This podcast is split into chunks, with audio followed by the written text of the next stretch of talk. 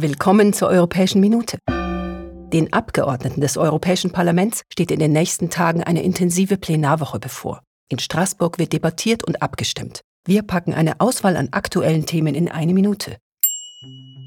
Nicht einmal ein Drittel der Vorstandsmitglieder von großen Unternehmen an der Börse sind Frauen. Die Abgeordneten wollen das mit einer Richtlinie namens Women on Boards ändern.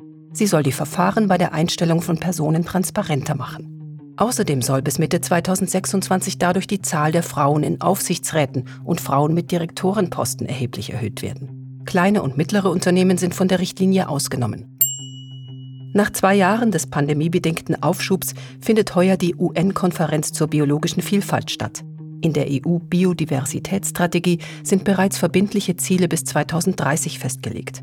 Die Abgeordneten drängen auf eine noch stärkere Kontrolle der Umsetzung und Überwachung des Prozesses auf internationaler Ebene.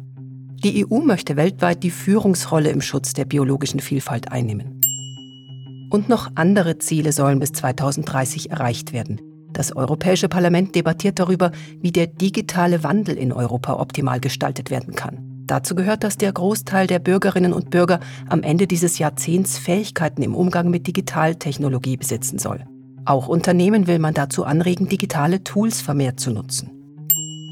1952 haben die Mitglieder der Europäischen Gemeinschaft für Kohle und Stahl ihre erste Sitzung abgehalten. Aus dieser Versammlung entwickelte sich das Europäische Parlament. Die Abgeordneten feiern das Ereignis vor 70 Jahren mit einem Festakt. Die Präsidentin des Parlaments, Roberta Mezzola, wird die Zeremonie mit einer Erklärung eröffnen. Ein Orchester beschließt den Festakt mit Beethovens Ode an die Freude. Das war die Europäische Minute, eine Sendung des Europäischen Parlaments. Wir wünschen einen schönen Tag.